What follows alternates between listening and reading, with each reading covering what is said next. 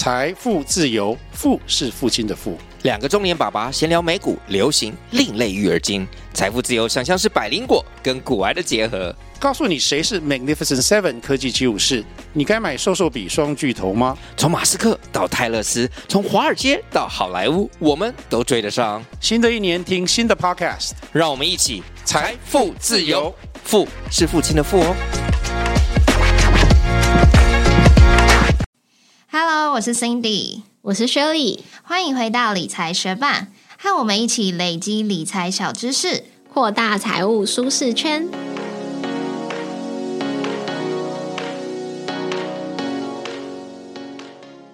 你知道目前台湾最多人持有的 ETF 是哪一档吗？不是大家最常听到的零零五零或零零五六哦，而是零零八七八国泰永续高股息。因为每季可以领息一次，零零八七八上市以来就已经颇受到存股族的青睐，再加上今年以来股价大涨三十一趴，更让零零八七八成为财经新闻讨论的热点。目前台湾受益人数前十大的 ETF 就有四档是高股息 ETF，其中三档是追踪台股 ETF，一档是中国高股息 ETF。可见在台湾有非常多人是以领取高股息为重要的投资目标。那今天我们就来介绍比较三档最热门的台湾高股息 ETF。如果你有兴趣的话，就继续听下去吧。你有听过口袋证券吗？口袋证券是为小资理财而生的纯网券商，App 设计简单直觉、美观易用，很符合年轻人的使用习惯。整合 C Money 技术，一个 App 完成选股、分析、下单，而且交易手续费不用谈，直接二点八折，还连接二十三家银行，让你不用另外开交割户，线上开户最快当天就可以开始投资喽。口袋证券也开发了许多很棒的功能，像是口袋证券智慧单，让你可以事先设定价格、交易量、涨跌幅等条件，达到门槛自动买进卖出，一次设定可以持续监控九十天，免盯盘也可以安心投资哦。另外还有口袋存股，让你自由设定定期定额、定期定股，单次投入最低一百元，最高十万元，非常推荐给想要存股的学伴哦。你也一定不要错过十月的开户活动，只要在十月份同时开立口袋证券台股跟美股付委托，就可以拿到六六六元手续费折抵金，而且每月交易都会再送八十八元手续费折抵金哦。透过理财学伴专属连接开户，还会再额外抽出两位学伴，多送你一六八元的手续费折抵金哦。我们的专属开户连接和口袋证券的更多介绍，都在节目资讯栏里喽。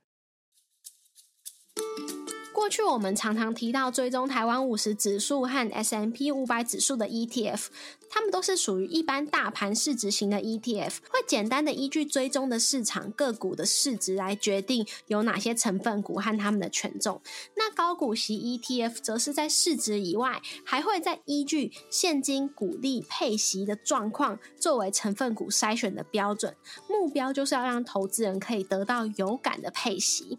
那这种追求高股息的指数，在编制的时候就会有人为主动筛选因素的影响，因此即使是在同一个市场，名称都有高股息的 ETF，它的成分股内容和权重也会有很大的差异哦。而这些差异自然就会影响到它的绩效表现。那我们就来介绍二零二三年截至目前为止台股最热门的高股息 ETF 前三名，他们分别是零零八七八国泰永续高股息、零零五六元大高股息以及零零九零零富邦特选高股息三十。那我们就从零零八七八来介绍起吧。零零八七八它的全名是国泰台湾 ESG 永续高股息 ETF 基金，那它是在二零二零年的七月十号。成立的，所以成立的时间大约就只有三年，但是它的受益人数，也就是持有零零八七八这一档 ETF 的人数，已经超过一百零五万喽。前面我们 Podcast 开头就有讲到，它其实就是台湾目前最多人持有的 ETF。那这三年来，它的资产规模也超过了两千一百亿。那大家都知道，ETF 是追踪某一个指数嘛？零零八七八它追踪的指数是 MSCI 台湾 ESG 永续高股息精选三十指数，而这个指数其实是从某一档指数中精选出三十家在股息还有 ESG 上面表现良好的公司。那它到底是从哪一个指数中精选出来呢？它就是从 MSCI 台湾指数来去精选。MSCI 台湾指数它。每年会有四次调动它的成分股，那目前它的成分股是有九十档，所以零零八七八它追踪的指数就从这九十档中精选出三十家。那零零八七八目前的投资组合就是包含三十个成分股以及二点五三趴的台股期货。那究竟这三十个成分股中有哪一些公司呢？我们就讲前五名，让大家认识一下吧。第一名就是最近很红的伟创，它的持股权重大概是七点零三趴。第二名是广达，持股权重是六点六趴。再来是华硕，六点三六趴。英业达五点零九趴，以及最后第五名是光宝科，五点零二趴。那大家应该也很好奇，零零八七八它的报酬率如何吧？近一年，零零八七八它含入股息的报酬率算出来是二十八点九趴，而且受惠于刚刚讲到的第一大成分股伟创的飙涨，从今年以来它的报酬率已经达到三十一点一五趴喽。那大家在投资高股息 ETF 时，一定也会很在意。这一档 ETF 的值利率如何，对吧？近四季的值利率是六点五一趴。零零八七八，它是一档季配息的 ETF，所以它的除息日是在每年的二月、五月、八月跟十一月。目前看起来，它的发放股利的状况大约都在零点三左右。像是今年已经发放的股利都是零点二七，而在下一次预计发放股利会是零点三五。那大家也知道，发放股息之后股价会下跌，所以也会蛮多人关注，到底股价会花几天的时间回复到发放股息之前的股价？那这样子的天数称为填息天数。那目前零零八七八在今年第一次发放股息之后的填息天数是八天，第二次是三天哦。那接下来要介绍第二多人持有的高股息 ETF 零零五六元大高股息零零五六，它是在二零零七年十二月十三号成立的，已经成立十六年了，是台湾最老牌、最广为人知的高股息 ETF。它目前的市值是两千一百六十八亿，也是台湾高股息 ETF 中市值最大的。那刚刚 Cindy 介绍的零零八七八，市值已经超过两千一百亿了嘛？所以其实它这个市值最大的地位，未来是有可能被零零八七八超车的哦。那零零五六它追踪的是富时台湾高股息指数，使用的是直利率加权，会从台湾五十指数以及台湾中性一百指数中筛选出直利率较高的成分股，然后预测未来一年哪些股票会是现金股利直利率最高的，筛选作为成分股。那它的成分股权重是依照现金股利值利率来决定，而不是依照市值来决定哦。目前零零五六它实际持有的成分股包含四十五档个股，还有二点零一趴的台股期货。前五大成分股包含广达四点九五趴。伟创四点八一趴，英业达四点一一八，光宝科三点九趴，还有技嘉三点二趴。可以发现五档里面就有四档是跟零零八七八重复的。那也因为他们的成分股组成比较接近，所以他们的报酬也是比较接近的哦。零零五六近一年的含息报酬率是二十八点五趴。那一样，如果你会投资零零五六的话，你也是很在意它的值利率嘛？它近四四季值利率算下来是八点六三趴。不过零零五六它其实是今年七月才改成季配息的哦。它过去十几年都是以年配息的方式。所以去年他就只有发放一次股利二点一元，花了四十八天填息。今年七月改成季配息之后，发放一次股利一元，花了七天填息。那现在就来介绍最后一个高股息 ETF 零零九零零，它是富邦特选台湾高股息三十 ETF。那它成立的时间最短，它是在二零二一年的十二月十四号才成立的，所以到目前为止不到两年。那它追踪的指数是台湾指数公司特选台湾上市上柜高股息三十指数。这个指数它筛选的标准是从台湾市值中前两百大的股票中，依照流动性。还有股利率筛出三十档的股票作为成分股。那零零九零零它的成分股前五名只有两个跟前面我们提到的零零八七八还有零零五六有重叠，也就是第一名广达，还有第二名的光宝科。那再来的三四五名分别是瑞昱、中信金还有兆丰金。那零零九零零它的报酬率如何呢？近一年含息的报酬率是十八点七，那近四季的值利率是七点九九趴。但是我们如果来看零零九零零它的股利发放，会发现说，诶，每一次它发放的股利是不太平均的。它一样是在每年的二五八十一月去除息。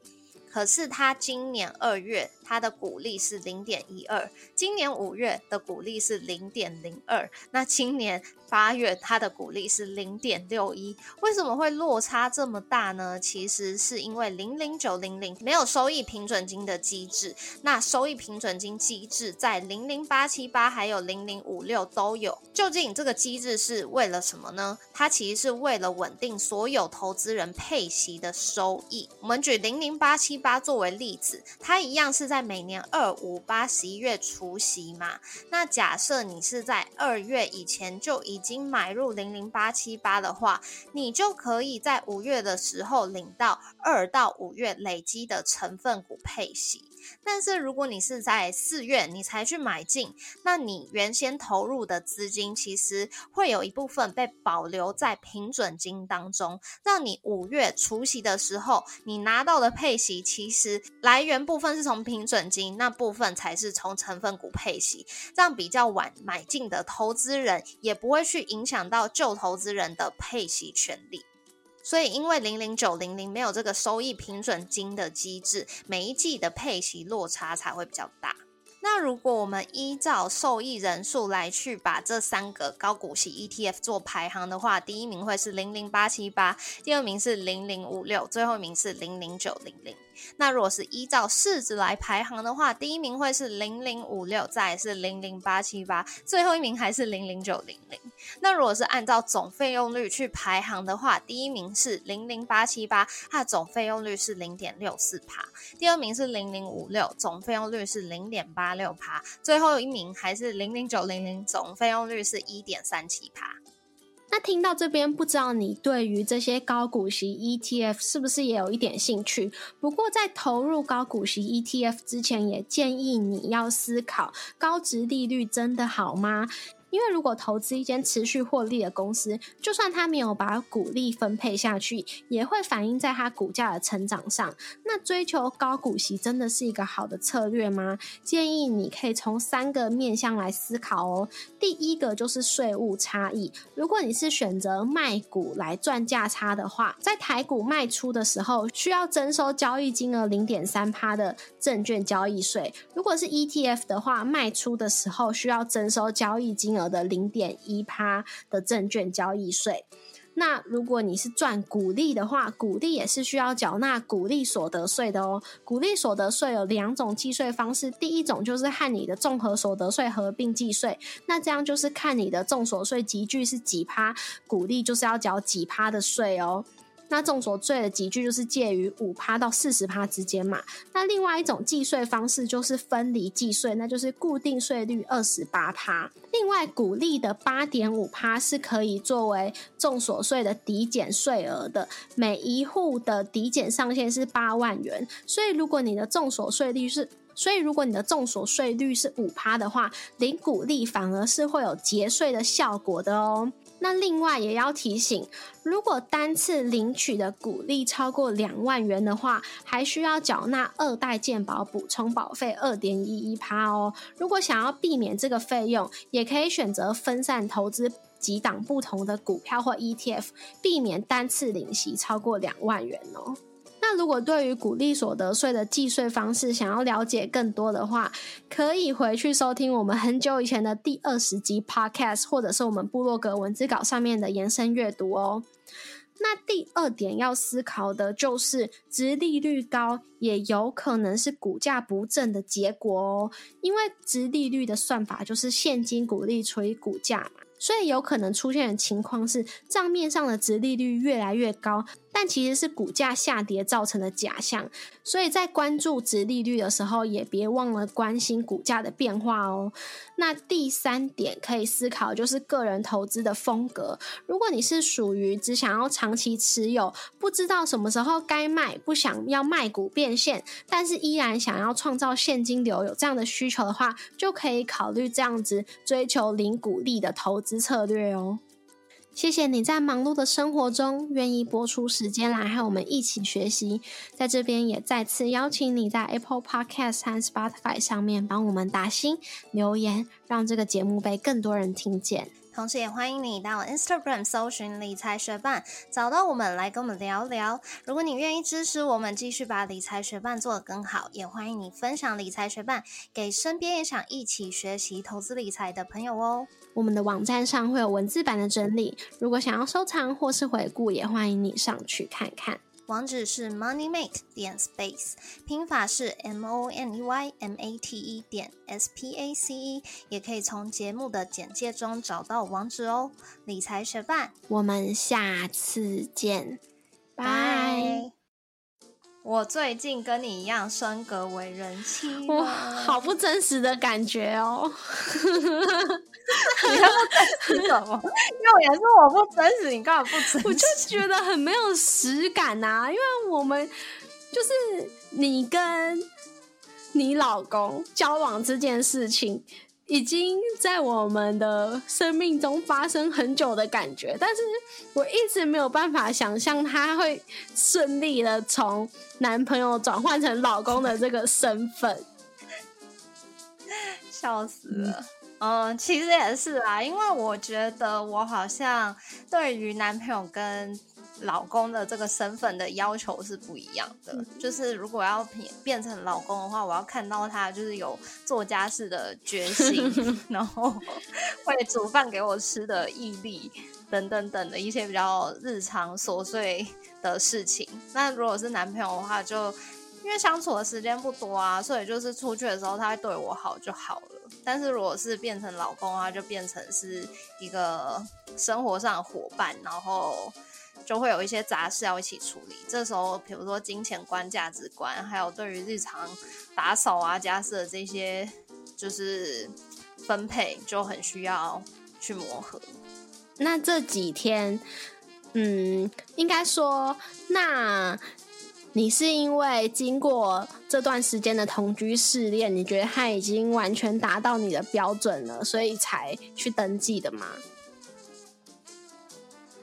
也不是啦，反正就是去年底的时候他就求婚了嘛。然后其实那时候我是就有点半推半就，他听到会不会很汗颜？但他应该也知道，就是我一直以来都没有那么想结婚，所以我之前就同居同呃，我之前就提出同居这个想法。那我们也真的同居近乎一年，然后他就求婚，然后。可是那时候的同居就是，我是我们是先住在我家，所以我家还会偶尔会有我妈、我姐啊回来住，就不是这么纯粹的两个人。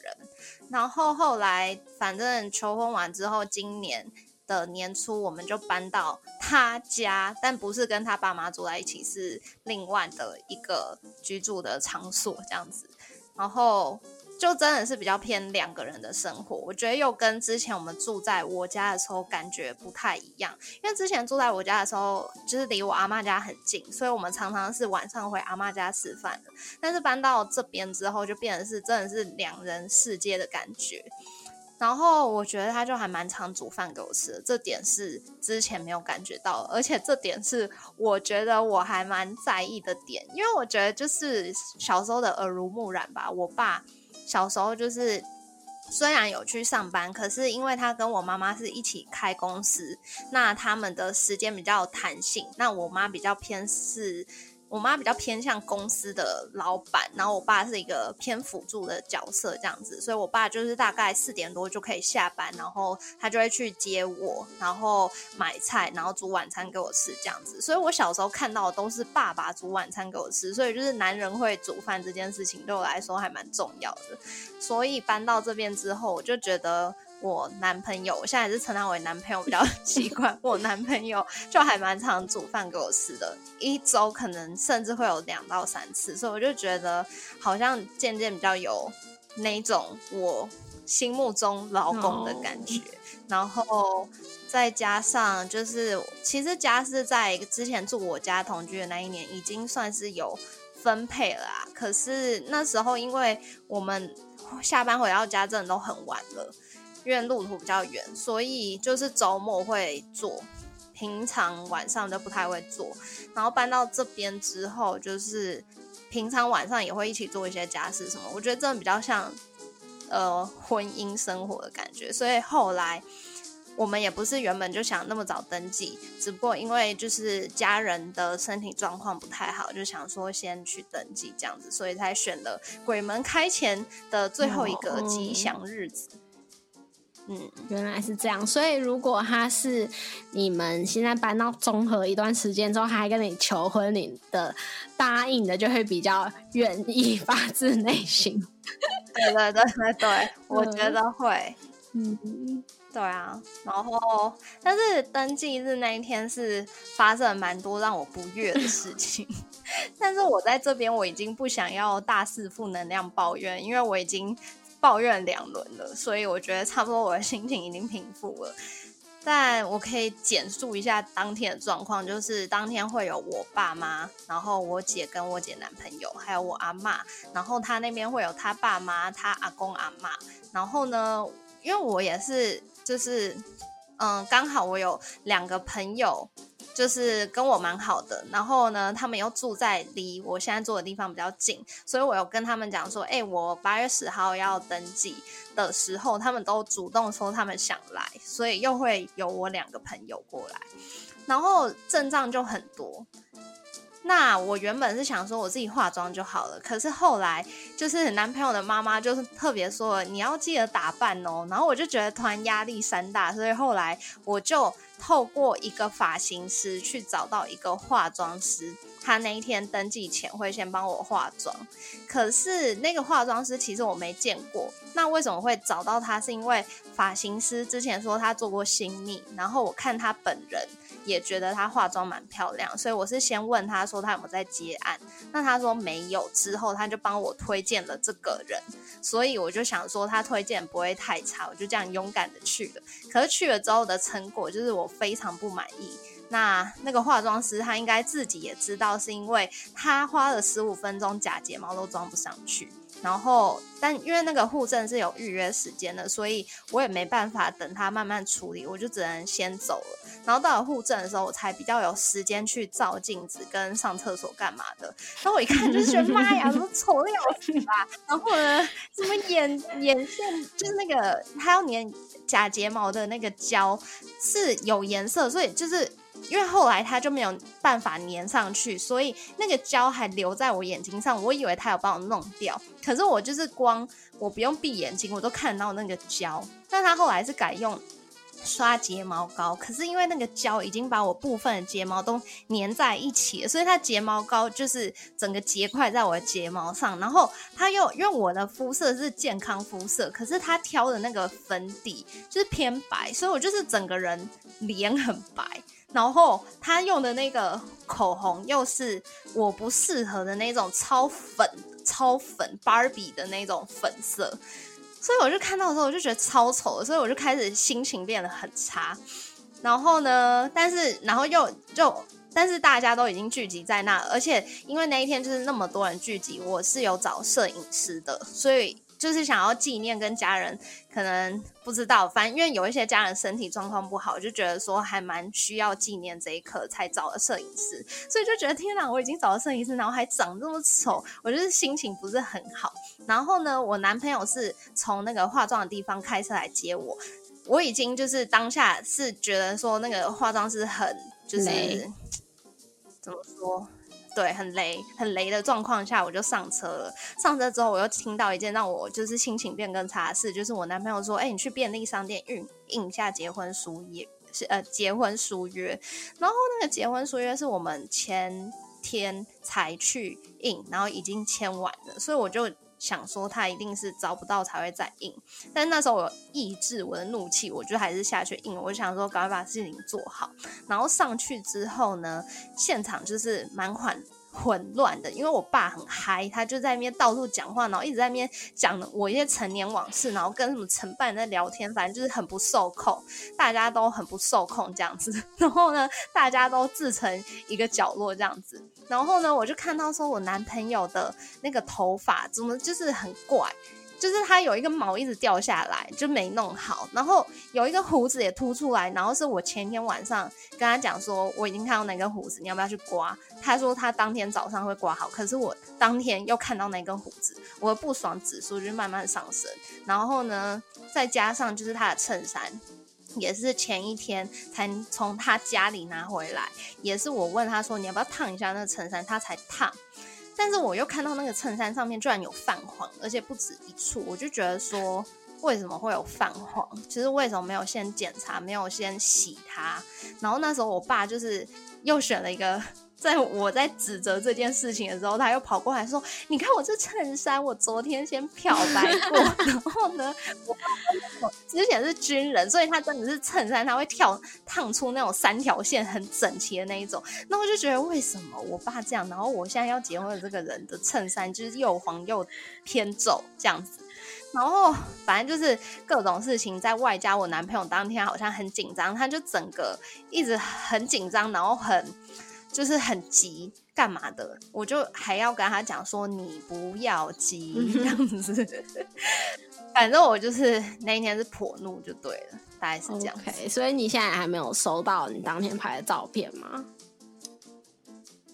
我还没有从摄影师那边收到，然后我朋友是有拍一些传给我，但是我那一天其实就蛮不爽的。后来回来之后，我就是。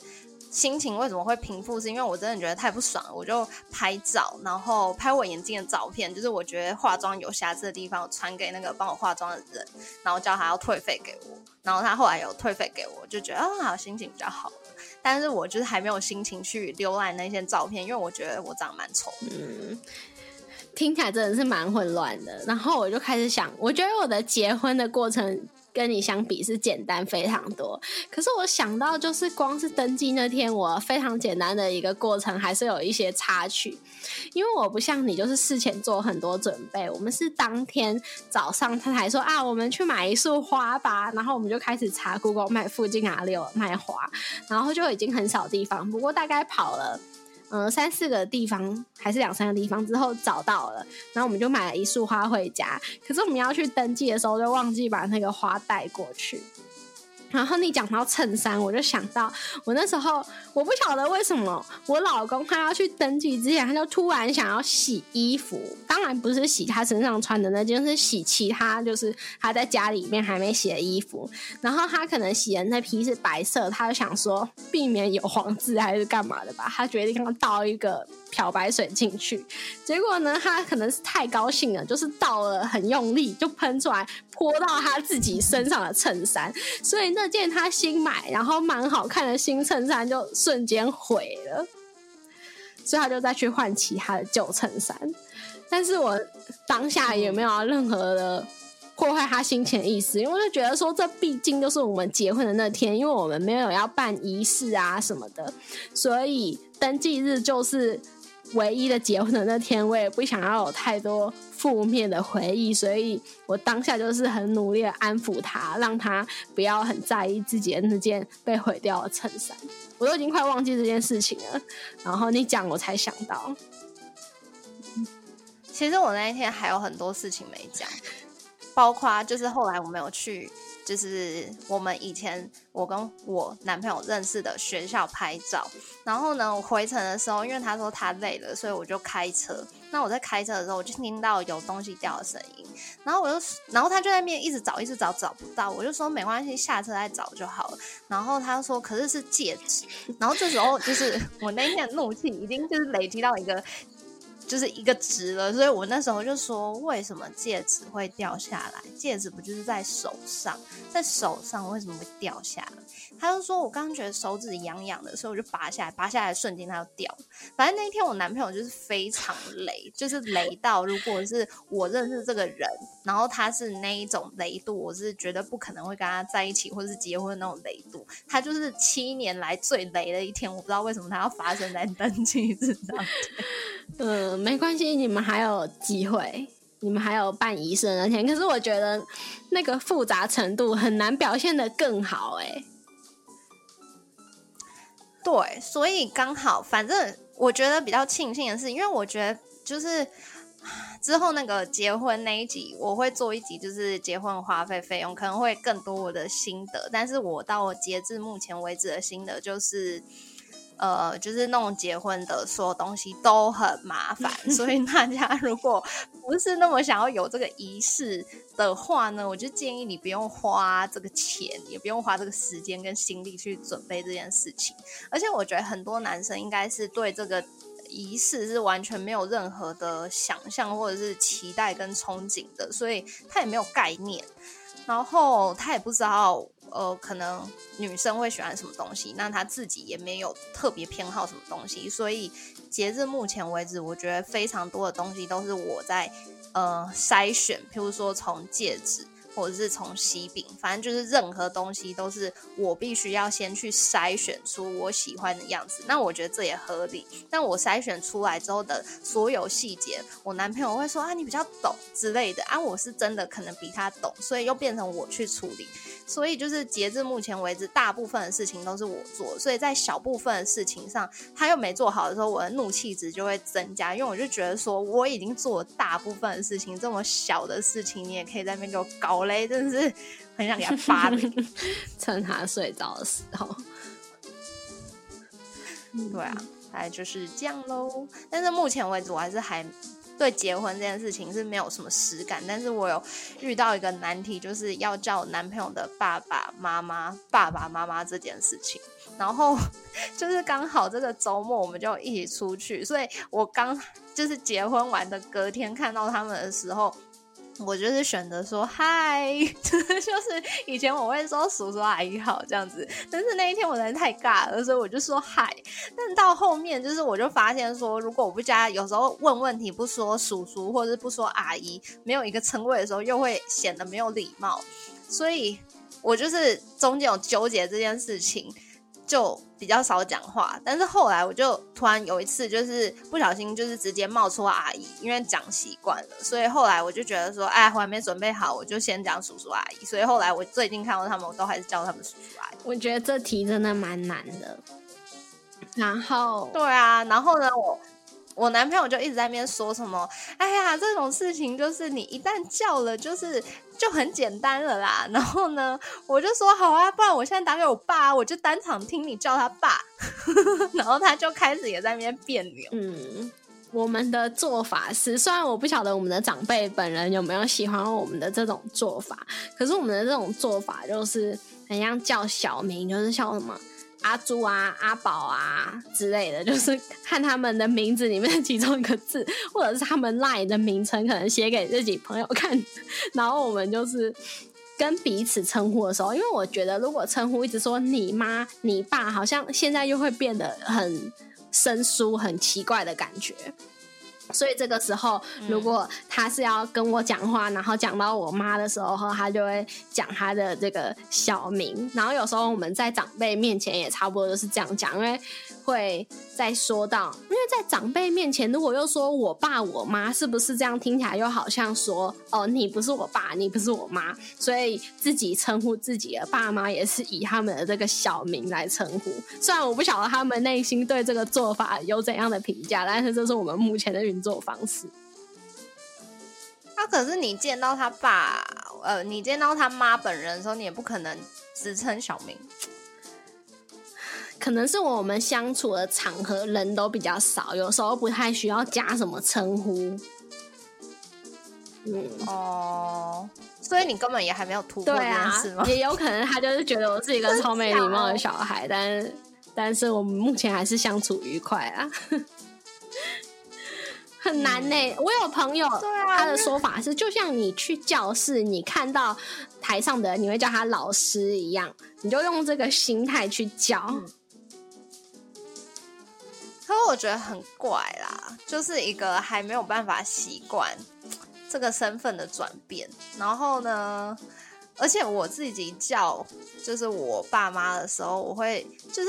从小习惯，所以我是叫爸爸这种，我也不是说爸，因为我觉得叫爸也很怪，叫妈也很怪，就是我通常都不会叫，我就说爸爸或者妈妈，就是就是偏撒娇。我以为你是叫妈的那种哎，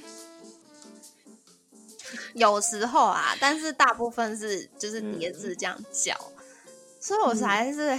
还不能突破，我也不知道我什么时候突破。反正我目前这样叫他们也没有什么异状，他们也没有说，哎，现在应该要叫爸妈了吧？所以我就打算叫到我可以某一天突破，或者是我男朋友决定要逼迫我突破的时候。如果你最近还有时间冥想的话，你可能可以想象自己突破的画面，感觉会有帮助。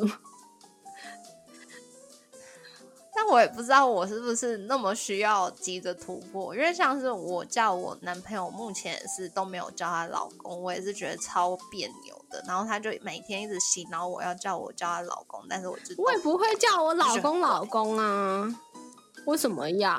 有些人会啊，我是跟别人称呼的时候会说我老公，但是这也是经过一段时间才习惯的。但是我对他，可是他就是很，我根本就不用称呼他什么，嗯。啊，他就是我男朋友，就是很爱幻想，就是有一个人说“老公”这样子之类的吧，我不知道，但是反正我就觉得很尬，我觉得我一直跟他比较不一样，嗯嗯。